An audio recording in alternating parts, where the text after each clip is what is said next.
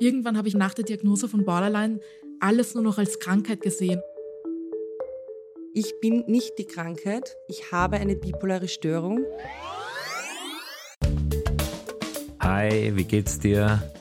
Naja, wollen wir drüber sprechen? Und damit willkommen bei Mental Health Radio, der Sendung zu psychischer Gesundheit. In der heutigen Folge geht es um zwei Erkrankungen, die außerhalb medizinischer Fachkreise häufig verwechselt werden. Die Borderline-Persönlichkeitsstörung und die bipolare Störung. Wir sprechen mit zwei Erfahrungsexpertinnen. Eine davon ist Evelyn Shee. Ich bin erst letztes Jahr damit diagnostiziert worden, obwohl ich schon eigentlich seit meiner Kindheit daran leide. Sie ist Bezirksrätin in Wien-Döbling und arbeitet als parlamentarische Mitarbeiterin. Sie sind in einer Tagesklinik, Sie waren auch stationär und äh, die Diagnose war Borderline. Genau, Borderline und Depression. Was heißt denn das eigentlich überhaupt? Borderline ist eine emotionale Persönlichkeitsstörung und die zeichnet sich aus durch Selbstverletzungstendenzen, Suizidgedanken, Schwarz-Weiß-Denken, Beziehungsprobleme, wenig Selbstwert und man muss eben nicht alle Symptome sozusagen erfüllen. Also bei manchen ist irgendwas da stärker, bei anderen da was. Also es ist eine schwierige Diagnose, glaube ich auch.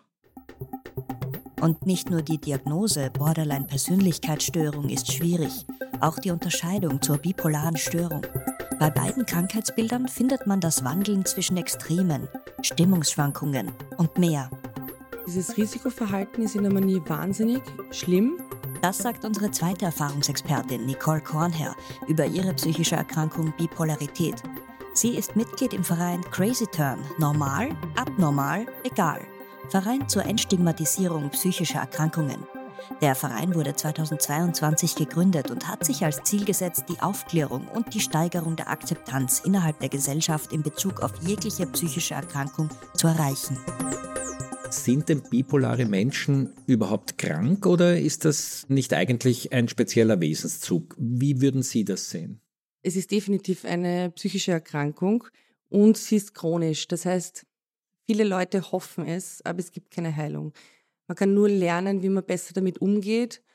Und ich habe ja einen Podcast, der heißt Crazy Turn, ich bin bipolar. Das ist eigentlich ein bisschen falsch.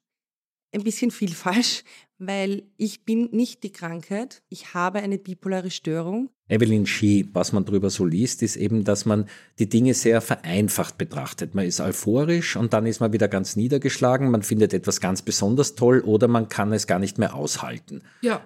Und die Therapie, die beschäftigt sich jetzt damit, dass sie das dazwischen wieder lieben lernen, oder? Genau. Und das hilft mir dann auch eben diese zweite Meinung immer zu bekommen zu meinen eigenen Gedanken. Also es ist eigentlich ein alltäglicher Kampf mit den Gedanken, was sehr anstrengend ist.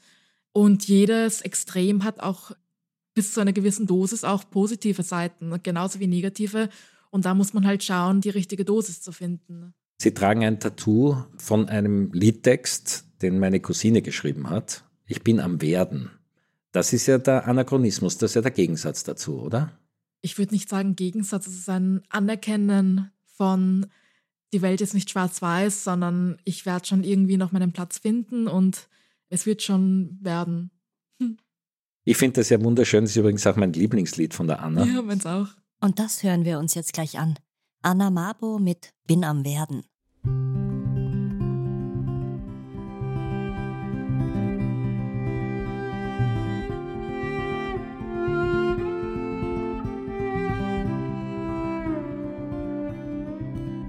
Ich bin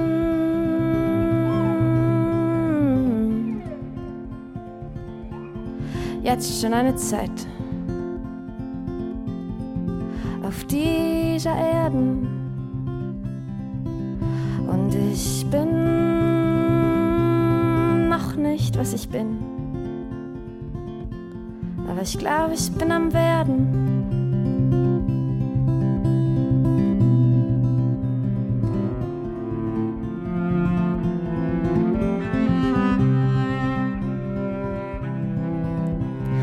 Weiß, dass sich die Erde um sich selber dreht.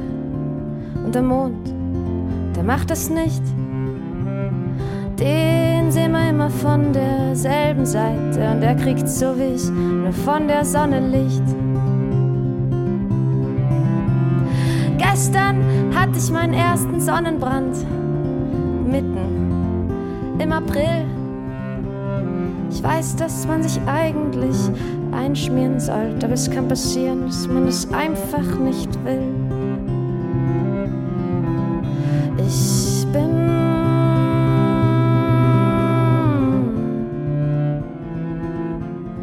jetzt schon eine Zeit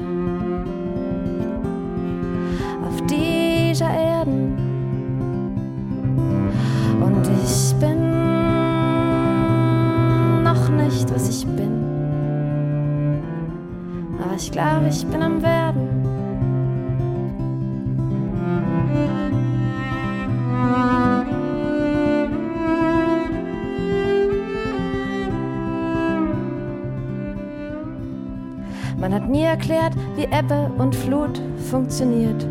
Aber so ganz verstanden habe ich's nie. Ich weiß, dass man sich Bepanthen auf Wunden schmiert, aber Bepanthen hilft nicht bei Melancholie. Und ich weiß, dass gegen Melancholie nichts hilft. Am besten, man lässt sie einfach kurz sein. Aber manchmal erscheint einem dieses kurz so lang. Und man verkürzt sich die Melancholie mit Wein. Ich bin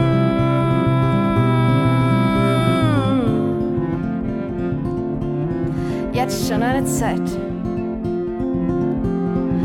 auf dieser Erden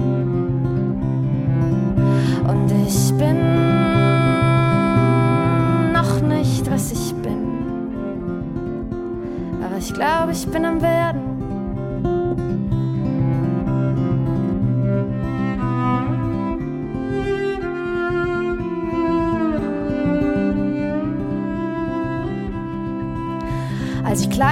Gab es neun Planeten, jetzt gibt es nur noch acht. Bei dem Pluto haben sie kurzerhand zum Zwergplanet gemacht. Ich habe lesen gelernt und darüber bin ich froh.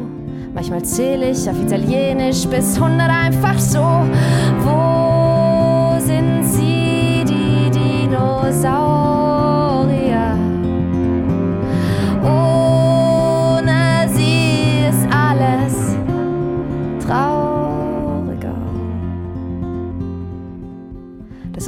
Universum ist unendlich und die Welt verhältnismäßig klein.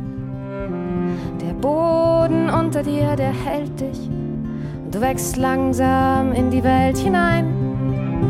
Der Beste ist immer wer anderer, aber du bist gerade gut genug. Du bist halt kein Läufer, du bist ein Wanderer und wenn die Füße wehtun, nimmst du halt den Zug.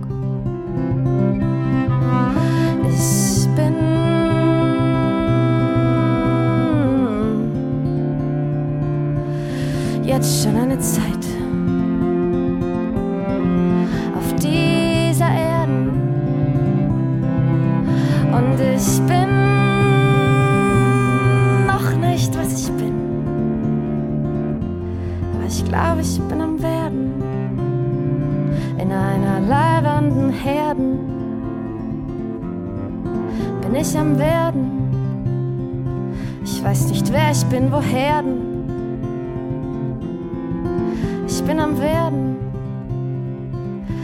Manchmal schneide ich mich an Scherben. Ich bin am Werden. Und tu ich einmal sterben. Bin ich am Werden.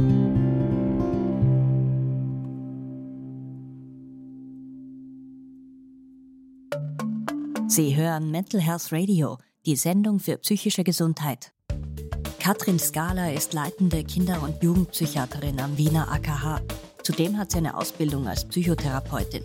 Als Kinder- und Jugendpsychiaterin kämpft sie für ihre Klientel, sowohl im AKH als auch an der Med-Uni und in der Öffentlichkeit, als Anwältin der Kinder und Jugendlichen.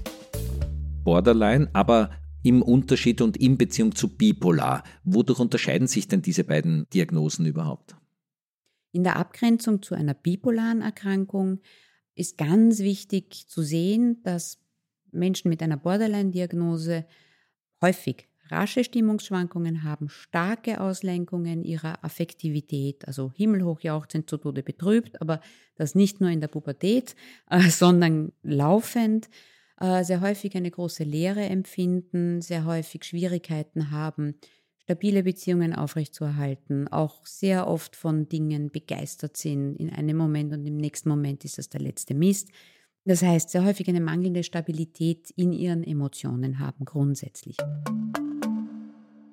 In der Abgrenzung zur bipolaren Erkrankung ist vor allem, nicht vor allem, aber ein wichtiges Kriterium ist der Zeitfaktor. Bei einer bipolaren Erkrankung hat man, also entweder und hoffentlich geht es einem gut, oder aber man hat eine depressive Phase, die dann so lange dauert, wie eine depressive Phase dauert. Also das können Wochen sein, es können Monate sein, behandelt hoffentlich kürzer. Und dann auch, in welcher auch immer zeitlichen Korrelation dann zu den depressiven Phasen, manische Phasen, wo man aber Tage und Wochen und im schlimmsten Fall Monate lang angetrieben ist, subjektiv unendlich viel Energie hat, ohne Schlaf durchkommt und dergleichen mehr. Also das ist vor allem über das zeitliche Kriterium sehr gut wahrzunehmen. Jemand mit einer Borderline-Erkrankung hat einen Tag mal oder vielleicht eher nur Stunden, wo alles großartig ist und dann kommt der tiefe Fall in ein emotionales Loch, sehr oft mit einem Gefühl der Leere vergesellschaftet. Und nach zwei Stunden oder einem Tag oder ähnliches ist es auch wieder vorbei. Man könnte also sagen, Borderline ist auch eine schwächere Krankheit und Bipolar ist eine schwerere Krankheit oder gefährlicher oder. Das ist ein bisschen schwierig, das im Schweregrad sozusagen zu sehen. Es gibt bipolare Menschen, die haben eine schreckliche manische Phase, eine mittelgradig depressive Phase und dann geht's ganz gut.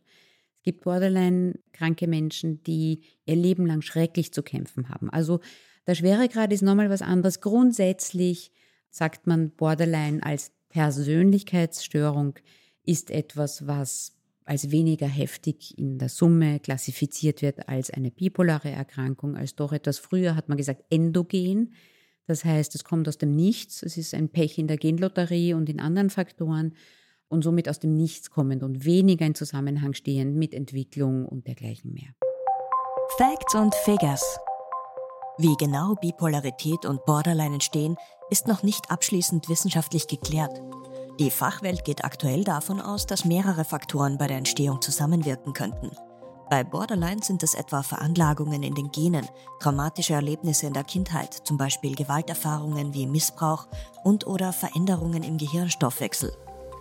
Bei der bipolaren Störung können bereits vorhandene bipolare Störungen in der Familie oder emotional physisch stressige Ereignisse im Leben eine Entwicklung der Störung begünstigen.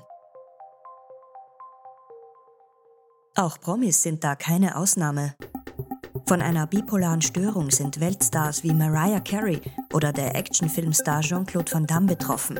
So auch die Oscar-PreisträgerInnen Richard Dreyfuss und Catherine Zeta-Jones, die sich zur Behandlung selbst in eine Klinik einwies.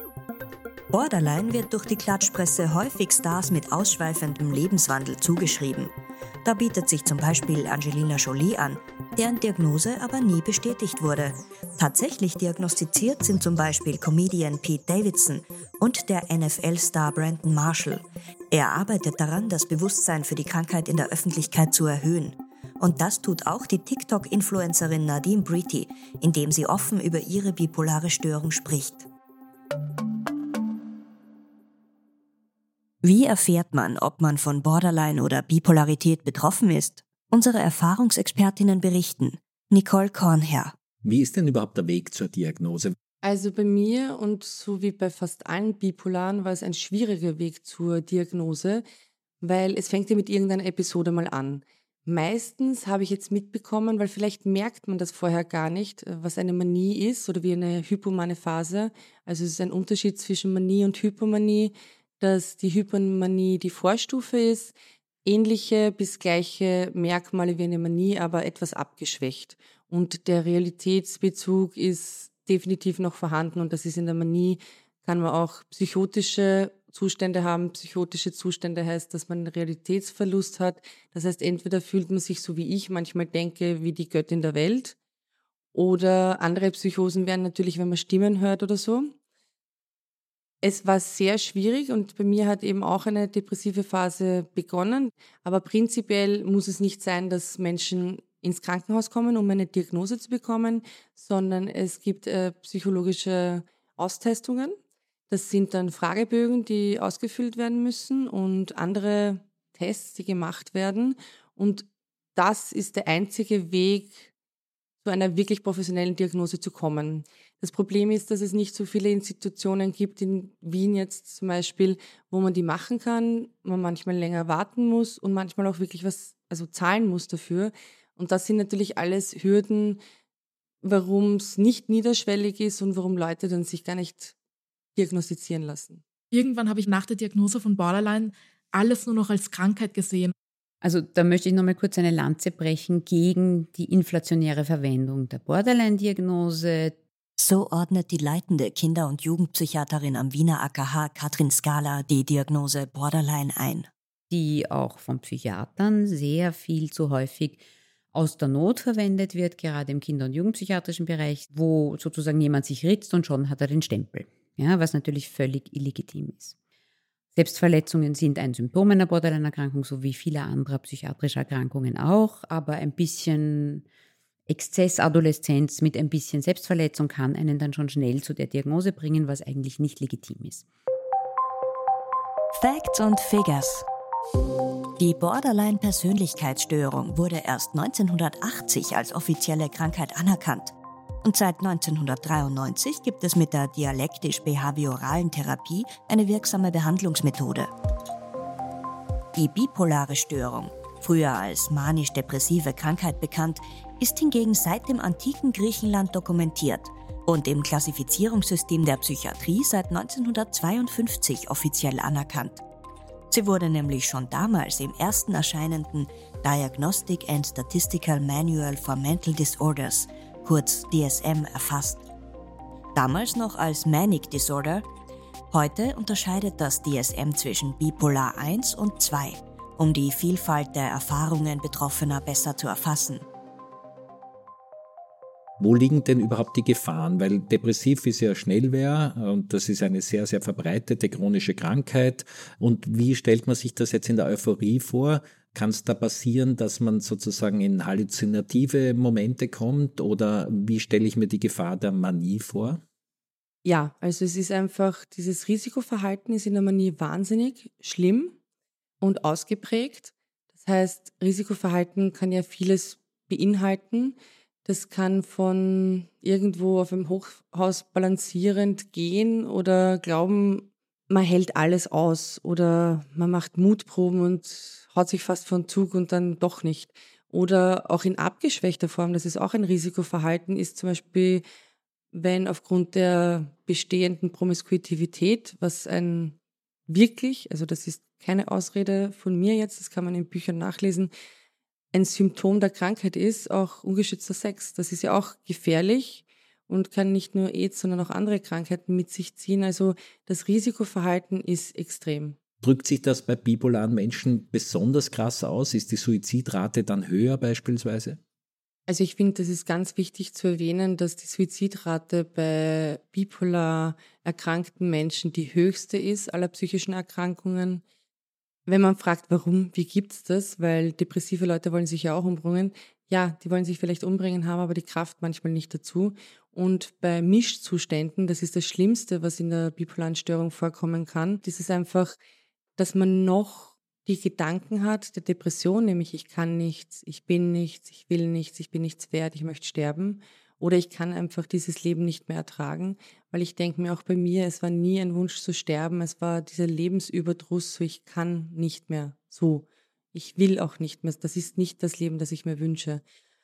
Und dann kommt die manische Phase und es sind vielleicht noch diese Gedanken im Hinterkopf und man hat wahnsinnig viel Energie. Und dann kann es passieren, dass sich Leute das Leben nehmen.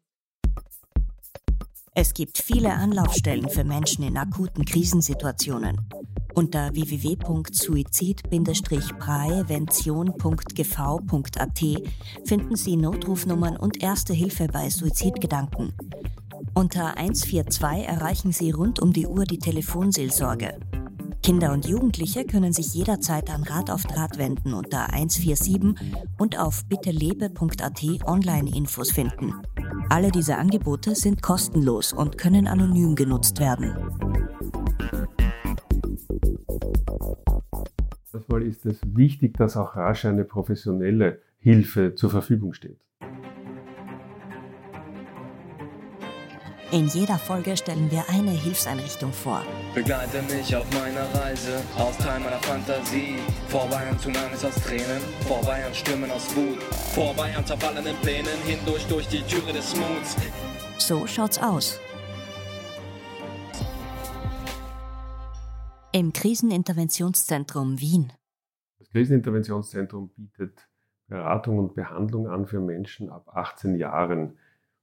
Wichtig ist, dass wenn jemand in eine Krise gerät, dass er rasch und unkompliziert, ohne irgendwelche Barrieren Hilfe bekommt. Das heißt, die Menschen können bei uns anrufen und werden schon am Telefon Montag bis Freitag zwischen 8 und 17 Uhr direkt beraten, bekommen eine erste Beratung oder in einer akuten Situation auch direkt Hilfestellung und oftmals ist es dann so, dass es Sinn macht, auch persönlich zur Beratung und zur Krisenintervention zu kommen. Dann äh, vergeben wir einen Termin äh, für den gleichen Tag oder maximal für den nächsten oder übernächsten Tag. Also wichtig ist, dass man rasch zu seiner Hilfe kommt und natürlich entstehen den Menschen, die zu uns kommen, auch keine Kosten. Thomas Capitani ist der ärztliche Leiter und Geschäftsführer des Kriseninterventionszentrums Wien. Alle Mitarbeiterinnen im Kriseninterventionszentrum sind äh, von ihrer Ausbildung her Psychotherapeutinnen und das heißt, dass Beratung und die Krisenintervention hier immer eine psychotherapeutische Ausrichtung hat. Da, wo ein, etwas mehr Gespräche notwendig sind, ist es also in einem kurztherapeutischen Rahmen denn das Kriseninterventionszentrum bietet keine länger dauernden Therapien an, sondern wie der Name schon sagt, Hilfe in Krisensituationen. Das Ziel ist es, die Klientinnen zu stabilisieren und aus akuten Gefahren herauszubegleiten. Das kann durch Gespräche passieren oder auch durch Vermittlung an andere Hilfseinrichtungen oder häufig auch an Lebenshilfeeinrichtungen wie Schulden- oder Rechtsberatung, Gewalt- oder Suchthilfe. Ein ganz wichtiger Teil äh, unserer Betreuung ist die Vertraulichkeit. Das, was Menschen hier mit uns besprechen, gelangt in keiner Weise nach außen. Wer sich ans Kriseninterventionszentrum wendet, ist in guter Gesellschaft. Das tun jährlich viele tausend Personen. Im Jahr 2022 waren es über 2000 Menschen, die hier betreut worden sind in persönlichen Gesprächen und in einer kurztherapeutischen Krisenintervention. Es ist eine äh, Zahl, die über die Jahre äh, stark zugenommen hat, besonders während der letzten Krisenjahre, begonnen mit der Pandemie, aber dann die zusätzlichen Probleme aufgrund Teuerung, äh, Inflation, den wirtschaftlichen Sorgen der Menschen und im Zusammenhang natürlich auch mit dem Ukraine-Krieg. Anrufen können Menschen bei uns ja und direkt Krisenintervention bekommen. Das waren im letzten Jahr knapp 4500 Personen, die am Telefon äh, beraten wurden und Krisenintervention erhalten haben. Und wir haben ein wichtiges drittes Angebot, nämlich eine E-Mail-Beratung im Internet, wo Menschen ganz anonym, das heißt mit einer noch niedrigeren Schwelle, sich an uns wenden können und dort ihre schwierigsten Sorgen und Gefühle ausdrücken können. Und äh, zum Beispiel ist das Thema, wenn jemand Suizidgedanken hat, nicht mehr leben möchte, dort häufiger vielleicht sogar als in den anderen Zugangswegen zu uns. Und diese Beratung erfolgt äh, so, dass man jederzeit uns schreiben kann und innerhalb von 24 bis 48 Stunden dann auch schon eine Antwort bekommt. Es gibt äh, in Wien auch die Boje als Krisenzentrum für Menschen unter 18 Jahren, für Kinder und Jugendliche. Das Kriseninterventionszentrum finden Sie online unter kriseninterventionszentrum.at. Sie können anrufen und Termine vereinbaren oder auch vorbeikommen.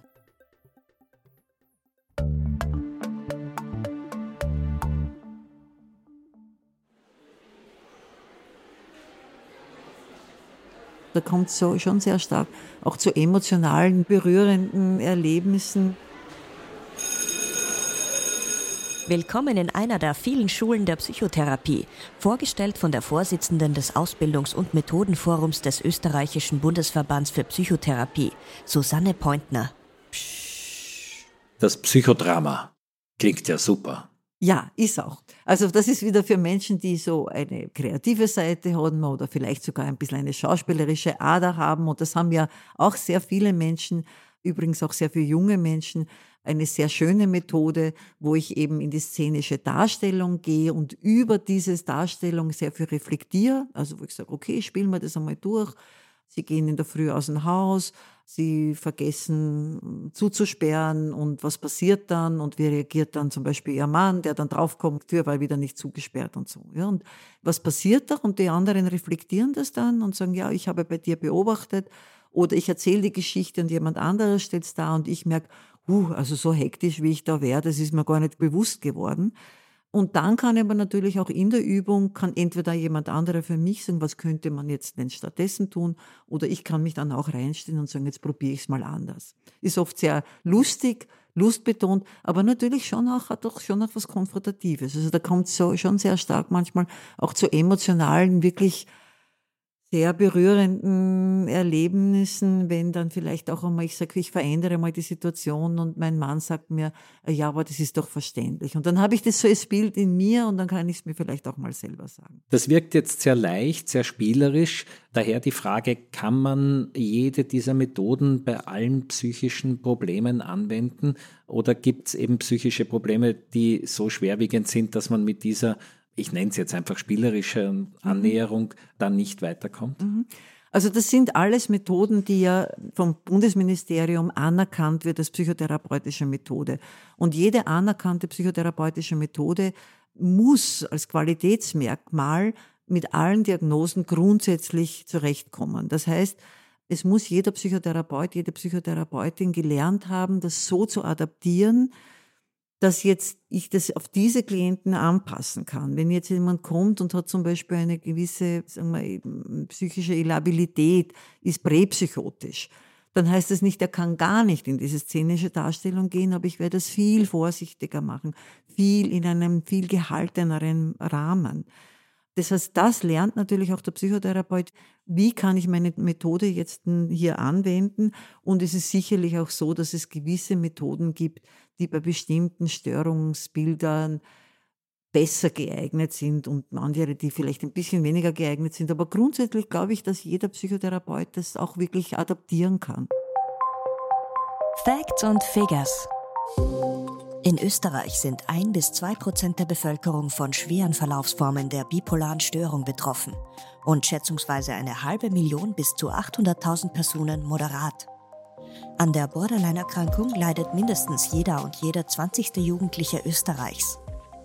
Und in psychiatrischen Kliniken sind bis zu einem Viertel der stationären Patientinnen mit Borderline diagnostiziert. Männer und Frauen betreffen beide Erkrankungen in gleichem Umfang. Das Risiko für Folgeerkrankungen ist hoch. So sind an den von Borderline erkrankten Erwachsenen weltweit mindestens 84,5 Prozent von einer zusätzlichen psychischen Erkrankung betroffen. 60,5 Prozent der Menschen mit Borderline haben Angststörungen. Zudem suizidiert sich jeder sechste Mensch, der an einer bipolaren Störung erkrankt ist. Nach Woche zwei habe ich dann erkannt, dass ich nicht hier bin, um geheilt zu werden. So beschreibt Evelyn Shee ihre ersten Erfahrungen in der Psychiatrie. Ist das auch Teil der Therapie, zu lernen, dass man damit lebt, dass es unvollständig ist, dass es imperfekt bleibt, dass es eben kein Ziel gibt, das man irgendwie als Utopie von sich selbst im Sinn des Perfektionismus erreichen kann? Ich glaube schon. Also ich weiß noch, bei der Aufnahme in die stationäre Psychiatrie habe ich mir gedacht, ja, bin ich drei Monate hier, ist extrem lang und danach bin ich geheilt. Danach lebe ich wieder ganz leicht und bin glücklich und äh, muss nicht dauernd mit mir kämpfen. Also ich bin reingegangen mit, jetzt bin ich hier und werde danach noch besser funktionieren. Und nach Woche zwei habe ich dann erkannt, dass ich danach nicht besser funktionieren sollte, sondern einige Sachen in meinem Leben ändern sollte, damit ich für mich besser funktioniere und nicht nur für andere. Therapie, die viel auf Achtsamkeit beruht, die hilft allen was. Die junge Politikerin wollte sich das Leben nehmen und ließ sich daraufhin selbst einweisen. Seitdem erzählt sie offen über ihre Erfahrungen in der Psychiatrie. Also es gibt einen Unterschied zwischen Akutpsychiatrie und stationären Psychiatrie und dann auch noch Tagesklinik. Was ist denn diesmal anders? Und wie war das auch für Sie, dass Sie sozusagen sich noch einmal in die Therapie begeben mussten, auch in die stationäre? Haben Sie das als Niederlage verstanden? Haben Sie das als Stärke verstanden, weil Sie wussten, da wird Ihnen geholfen? Wie sehen Sie dieses dann doch auch von außen betrachtet, von Ihnen sehr konsequent gelebte Behandeln Ihrer Probleme? Seit dem einen Mal, wo ich versucht habe, mich einzuweisen nach einem Suizidversuch, war ich dann dreimal akut und dann habe ich mir eben gedacht, so kann es nicht weitergehen. Ich muss irgendwas tun, damit es mir mittelfristig besser geht. Und dann habe ich mich beworben sozusagen ähm, für diesen stationären Aufenthalt und habe mir schon gedacht, dass ich es mir wert sein möchte, das zu tun.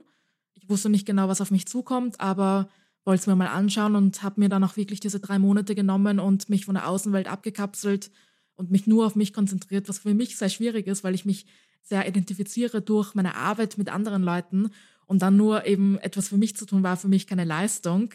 Aber es war eine sehr wertvolle Arbeit und auf der Akutpsychiatrie gibt es wenig Therapieangebote, da geht es wirklich eher um Stabilisierung, Krisenintervention und auf der stationären Psychiatrie, ähm, da gibt es bis, also teilweise zehn Therapieformen, verschiedene Kunsttherapie, Musiktherapie, Ergotherapie, Physiotherapie. Skillsgruppe, also die Station, wo ich war, die hat ein Programm extra für Borderline-Erkrankte. Das ist nach einer Methode von Marshall Linhan, die selber Borderline hat und dann eine Therapie entwickelt hat, die besonders Borderline-Patientinnen hilft, aber eigentlich gut für alle. Das heißt, die Patientinnen waren nicht nur Borderline-Erkrankte, sondern hatten, waren bipolar, ähm, depressiv und hatten ganz viele verschiedene Diagnosen, aber diese Therapie, die viel auf Achtsamkeit beruht, die hilft allen was. Und ich habe mir auch oft gedacht, also das wäre auch für urviele, die nicht psychisch krank sind, voll gut, wie ich mich da mit mir selbst und mit Achtsamkeit und mit Gefühlen auseinandersetze. Also das kann allen gut tun. Facts und Figures. Borderline wird in erster Linie durch Psychotherapie behandelt. Gegebenenfalls verschreibt die Ärztin oder der Arzt auch Medikamente. Bei der Behandlung einer bipolaren Störung unterscheidet man im Allgemeinen zwischen Akuttherapie, wo die Verminderung der Symptome im Vordergrund steht, und Phasenprophylaxe. Darunter versteht man eine vorbeugende Behandlung von Episoden. Das Auftreten von neuen Episoden sowie Einschränkungen der psychischen Funktion und Lebensqualität sollen dadurch vermieden werden. Die Akuttherapie erfolgt meist in einem Krankenhaus, gegebenenfalls auch einer Tagesklinik. Je nach Episode kommen Medikamente und begleitende Therapien wie Psychotherapie zum Einsatz. Lebensfunken neu zu entfachen. Auch Erfahrungsexpertin Nicole Kornherr, Diagnose bipolare Störung, berichtet von ihren Therapieaufenthalten. Das ist eine Mischung aus Psychotherapie, aus Medikamenten und möglicherweise auch noch aus klinischen Aufenthalten, die regelmäßig stattfinden sollten, könnten. Wie eine Kur. Genau. Ich war sechs Wochen in Bad Schönau, in Königsberg und das war zum Beispiel eine Reha. Und die anderen Sachen sind wirklich drei Monate Langzeitpsychotherapieaufenthalt. Und das schaut dann eben stationär so aus, dass man sehr gute Betreuung hat, psychiatrisch und auch von der Pflege. Also es gibt immer eine Ansprechperson, die immer da ist, mit der man sprechen kann. Und wie Sie gesagt haben, es ist medikamentös, psychiatrisch und ähm, psychotherapeutisch, aber das Programm ist noch viel vielfältiger, nämlich Ergotherapie, Kunsttherapie, wir hatten in Ips, das war großartig, Qigong und Yoga. Also es ist ein holistischer Ansatz, wo es gesamtheitlich geschaut wird, wo hakt es und vor allem nicht immer so auf das Negative fokussiert, sondern was kann ich machen, dass ich da wieder rauskomme und was gibt es für Optionen, auch wieder Lebensfunken neu zu entfachen. Und um diesen Lebensfunken geht es auch im folgenden Song von Tobias Marbo. Selbstverzweiflung lässt zu hoffen übrig.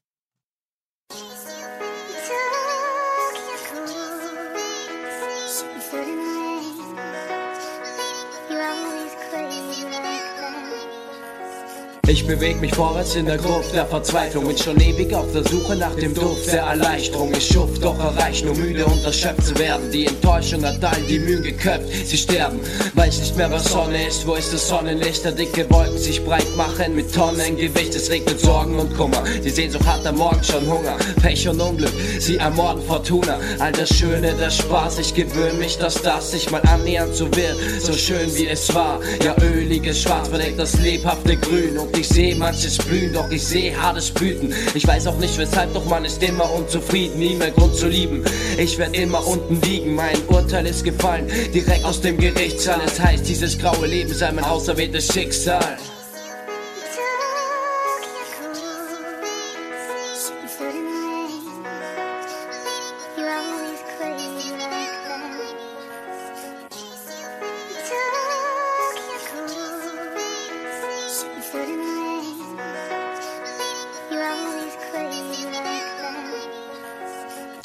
Doch ich höre Stimmen, höre Instrumente erklingen und ich kann deutlich spüren, dass sie Funken Ehre bringen zur Gruft. Wo ein Eingang ist, gibt's auch einen Ausgang. Das Schwarze kann auch Glück bringen, wie bei dem Kehrer von dem Rauchfang. Und ein Gewitter ist ja wohl auch nur der Kern des Lebens. Wenn du die Sonne nur einmal siehst, probier den Wert zu sehen und dann das Schwert zu nehmen und für dein Wohl zu kämpfen. Um das Wohl zu halten und es nicht so zu dämpfen und ertrinken ist im Selbstmitleid. Auch wenn die Menschlichkeit sich einfach viel zu oft nur sowas von fälschlich zeigt.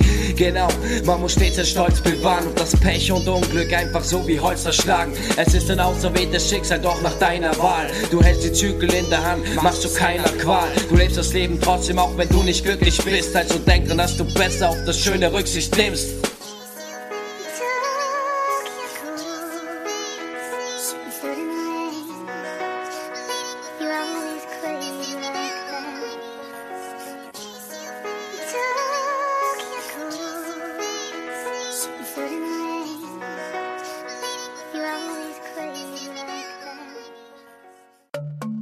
Sie hören Mental Health Radio, die Sendung für psychische Gesundheit. Bin ich an sich nicht unglücklich, dass das passiert? Sagt Psychiaterin und Psychotherapeutin Katrin Skala zur Thematisierung der Psyche in sozialen Medien.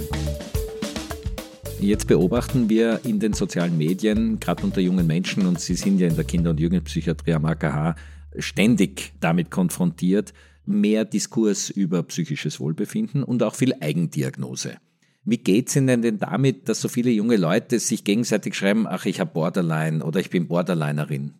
Was das Austauschen, das aus meiner Sicht auch deutlich vermehrte Austauschen der Jugendlichen über psychische Erkrankungen betrifft, bin ich an sich nicht unglücklich, dass das passiert. Es ist immer gut, über die Dinge zu sprechen. Wir haben jahrzehntelange Tabuisierung psychiatrischer oder psychischer Erkrankungen. Und grundsätzlich finde ich das sehr wertvoll. Es gibt ja jetzt auch Gruppen von Jugendlichen, die sich proaktiv dafür einsetzen, dass mehr Strukturen geschaffen werden, dass mehr Therapieplätze geschaffen werden. Das ist an sich sehr, sehr schön. Wobei es eigentlich traurig ist, dass das nötig ist, aber grundsätzlich ist es schön. Das ist, hat auch was mit Self-Empowerment zu tun. Was die sozialen Medien betrifft, sehen wir beides. Wir sehen extrem positive Interaktionen diesbezüglich. Wir sehen Jugendliche, die sogenannte Recovery-Blogs betreiben, wo sie über ihre Erkrankungen schreiben und wie sie rauskommen. Der Austausch von Erfahrungsexpertinnen. Ganz genau, im positivsten Sinne. Wir haben aber auch den Austausch von Erfahrungsexpertinnen nach dem Motto, wer schneidet tiefer? Treffen wir uns im AKH, ich habe dort geschnitten, ich habe da geschnitten. Und das geht dann bis hin zu äh, Suizidplattformen. Also das hat wie so vieles und wie so vieles gerade in den sozialen Medien kann es extrem positiv und extrem negativ sein. Es ist aber grundsätzlich das, was mir schon das Wichtigste eigentlich ist, sehr zu begrüßen, dass die Dinge thematisiert werden. Und ich hege die Hoffnung, dass die positiven Aspekte da zunehmen. Ich denke mir, das ist ein zweischneidiges Schwert. So die an Bipolarität erkrankte Nicole Kornherr. Welche Wirkung haben denn die sozialen Medien und die neuen Kommunikationswege auf die Wahrnehmung der Krankheit Bipolarität? Ich meine, Google oder andere Suchmaschinen können schnell Ergebnisse liefern. Aber da würde ich bitte unbedingt darauf hinweisen, zu schauen, woher es kommt, welche Quelle. Natürlich, wenn es irgendwelche medizinischen, psychiatrischen, mit Experten zusammen ausgearbeiteten Sachen sind, dann super toll. Aber es kann halt auch viel Blödsinn verzapft werden. Und ganz, ganz schlimm sind Selbsthilfeforen, im Internet, vor allem wenn es um Thema Suizidalität geht. Also stacheln sich die Leute gegenseitig auf, vielleicht doch diesen schrecklichen Schritt zu machen. Und deswegen denke ich mir, es gibt halt ein Für oder Wider. Genauso Social Media, Instagram ist ganz schlimm und TikTok ist, glaube ich, noch schlimmer. Diese Selbstinszenierung und Optimierung ist ja da ein Wahnsinn. Ich meine, auf Facebook natürlich auch. Alle haben ein perfektes Leben und jeder ist glücklich und so. Und äh, zu Hause sitzt man dann vorm Handy oder vom Computer und denkt man sich, oh mein Gott, mein Leben ist sowas von verkackt und warum erreiche ich nichts und warum sind die anderen alle besser oder so. Die sozialen Medien können auch genutzt werden, um psychische Krankheiten zu entstigmatisieren, den Alltag der Betroffenen zu zeigen und Expertinnen zu Wort kommen zu lassen. Informationen zu den hier angeschnittenen Gesprächen in voller Länge finden Sie auf Instagram, TikTok und Facebook unter vsom.tv und auch das Projekt Mental Health Days, wo wir das Thema psychische Gesundheit an die Schulen Österreichs bringen, können Sie auf Instagram und TikTok unter me.and.mentalhealth verfolgen. Borderline. Ist das ein Problem, das Sie mit sich selbst haben oder ist es ein Problem im Umgang mit anderen? Mm, ich würde sagen, sowohl als auch. Bei mir ist es eher ein Problem mit mir selbst. Das kommt auf die Persönlichkeit, glaube ich, an. Bei mir, ich zerfresse mich eher innerlich, als dass ich was nach außen trage. Das kommt aus der Kindheit sehr oft? Genau, Borderline wird meistens ausgelöst durch traumatische Erlebnisse in der Kindheit. Der Umgang mit den anderen, ich kenne sie ja auch ein bisschen, der ist Ihnen ja nicht schwer gefallen. Zumindest hat man immer den Eindruck gehabt, es geht Ihnen gut. Wer sind Sie dann, wenn es mit den anderen so einen fröhlichen, produktiven, konstruktiven, leidenschaftlichen Umgang haben? Sie sind auch politisch tätig, also Sie haben eine soziale Ader. Das alles machen Sie seit Jahren und innerlich ringen Sie dann mit sich. Wie hat denn da so der Tag ausgeschaut? Wie war denn da so Ihr Zustand, bevor Sie dann in Therapie gegangen sind? Mm, sehr unterschiedlich. Der Teil, dass ich gut mit Menschen bin und auch Menschen helfen möchte oder sie empowern möchte, das bin auch ich. Irgendwann habe ich aber nach der Diagnose von Borderline alles nur noch als Krankheit gesehen und dann habe ich mir gedacht, boah, ich helfe ja nur anderen Leuten, ist das nicht ein Extrem, ist es nicht schlecht? Und habe eben auch all meine positiven Seiten als Schwäche gesehen und als Krankheit. Aber mittlerweile, auch durch die Therapie, ähm, weiß ich, es ist ein Teil von mir. Und halt bis zu einer gewissen Dosis ist es gesund und mein Alltag war dann eben, es gab gute und schlechte Tage. An den guten Tagen bin ich rausgegangen und es hat alles sehr gut gepasst. An den schlechten Tagen bin ich halt zu Hause geblieben und habe es nicht unbedingt gezeigt, aber dann immer wieder schon kommuniziert, weil ich eben auch zeigen möchte, was es bedeutet, psychisch krank zu sein und dass es einfach manchmal extrem anstrengend ist. Bei Sieben ist so der Point of No Return. So Evelyn Schie zu den Spannungen, die sie durch ihre Krankheit Borderline empfindet. Bei Borderline kommt es leider sehr oft auch zu Selbstverletzungsideen oder zur tatsächlichen Selbstverletzung. Wie würden Sie denn das einschätzen? Warum passiert das eigentlich? Ist das nur, um den Schmerz zu übertönen?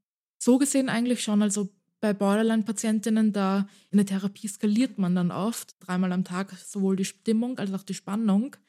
Und die Spannung ist dann der Punkt, wo es dann, wenn die Spannung zu hoch ist, es zur Selbstverletzung kommt.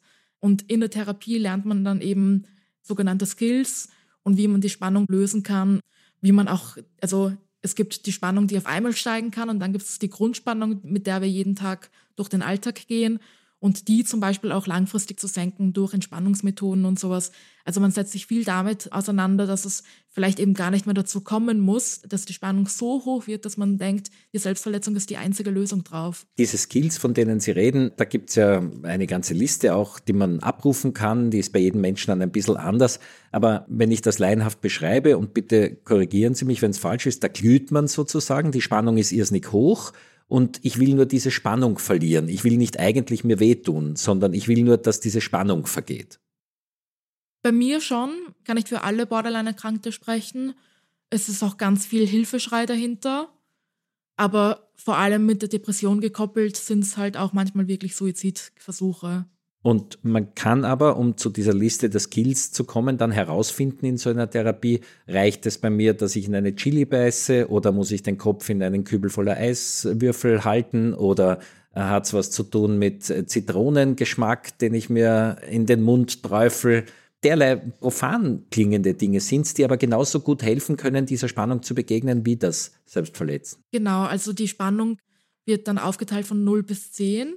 Und bei 7 ist so der Point of No Return. Das heißt, da ist eigentlich schon die Spannung, wo man dann so einen Notfallskills sozusagen geht. Das ist bei mir Ammoniak zu riechen. Das gebe ich auch oft. Es gibt so diese Ammoniaksäckchen, die man bricht.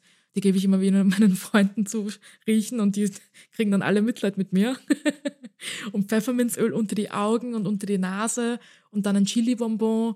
Also man geht dann immer vom stärksten Skill runter und das eben, wenn man schon sieben erreicht. Und wenn man eben öfter skaliert und am besten täglich, dann merkt man, wenn es langsam rauf geht. Und dann kann man eben die Skills, man kann sich dann eine Kette machen und schauen, okay, ich bin bei Spannung Nummer 6, was kann ich da machen? Ich bin bei Spannung 3, was kann ich machen? Und wie bemerken Sie diese Spannung jetzt? Woran kann man das festmachen? Das ist, glaube ich, bei jedem unterschiedlich. Also bei mir spüre ich es in der Brust sehr und ich werde sehr ungeduldig und habe einfach den Drang, irgendwas zu machen. Karina Melnick erklärt die Methode des Skill-Koffers. Sie ist Erfahrungsexpertin beim Thema Selbstverletzung. Mein Psychologe hat mir empfohlen, einen Skill-Koffer zu führen, wo halt alle Sachen drin sind, die mich runterbringen und der ist mittlerweile riesig. Es gibt verschiedene Skills und man kann auch Skillsketten machen, die haben mir damals sehr geholfen. Es gibt auch Skills, die jetzt nicht auffällig sind in der Öffentlichkeit, wie Gummibänder oder Ammoniakampullen, wo man sich heimlich rausholen kann, ohne dass die Leute groß gucken. Mit Karina Melnick sprechen wir über ihre Erfahrungen außerdem ausführlich in einer der nächsten Folgen. Was ist passiert? Ich glaube, ich habe mir die Seele angeknackst. Erste Hilfe für die Seele. Was können wir selbst für unser mentales Wohlbefinden tun?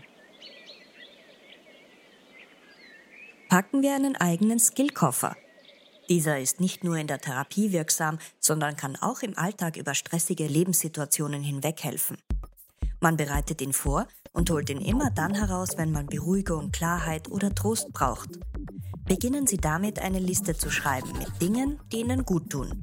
Ob es Bilder ihrer Liebsten, Haustiere oder Vorbilder sind, beruhigende Düfte wie Lavendel oder ein besonderes Parfüm, Musik, die tröstet und entspannt oder eine Bewegungsform, die ihnen Spaß macht. Ihre Packliste kann so individuell sein wie Sie selbst.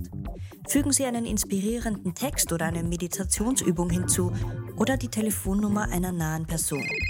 Das alles kommt jetzt in Ihren persönlichen Koffer. Vielleicht ist es ein Schuhkarton unter Ihrem Bett oder eine kleine Box neben der Couch. Was zählt, ist der Inhalt, der Ihnen hilft, sich wieder besser zu fühlen. Ergänzen Sie Ihren Koffer kontinuierlich mit allem, was Sie entdecken und was Ihnen gut tut. Allein das Wissen, dass Sie diesen Notfallkoffer haben, kann beruhigen und stärken.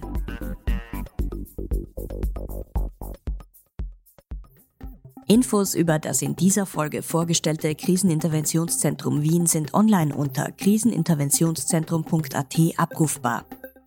Alle Gespräche zum Thema in voller Länge hören Sie in unserem Podcast Mental Health Radio sowie online auf mentalhealthradio.eu, wo außerdem zusätzliche Materialien zu den Episoden bereitgestellt werden. Unsere Projekte zur psychischen Gesundheit finden Sie auf mentalhealthliteracy.eu, unser Schulprojekt auf mentalhealthdays.eu. Unterstützung zu Fragen der psychischen Gesundheit bietet die Seite gesundheit.gv.at. In Krisensituationen ist die Telefonseelsorge unter 142 rund um die Uhr erreichbar. Für Kinder und Jugendliche steht auf rataufdraht.at online und unter 147 telefonische Beratung bereit. Im Notfall, auch im seelischen, kontaktieren Sie bitte die Rettung unter 144. Mental Health Radio ist eine Produktion von Inspiris Film in Kooperation mit Radio Technikum City und dem Verein zur Förderung eines selbstbestimmten Umgangs mit Medien. Durch die Sendungen führen Iris Haschek und Golly Marbo, die auch die Redaktion verantworten. Redaktionelle Mitarbeit Melina Beer. Audioproduktion Kari Koren. Supervision Musik Pogo Kreiner. Fachberatung Lisa Pongratz.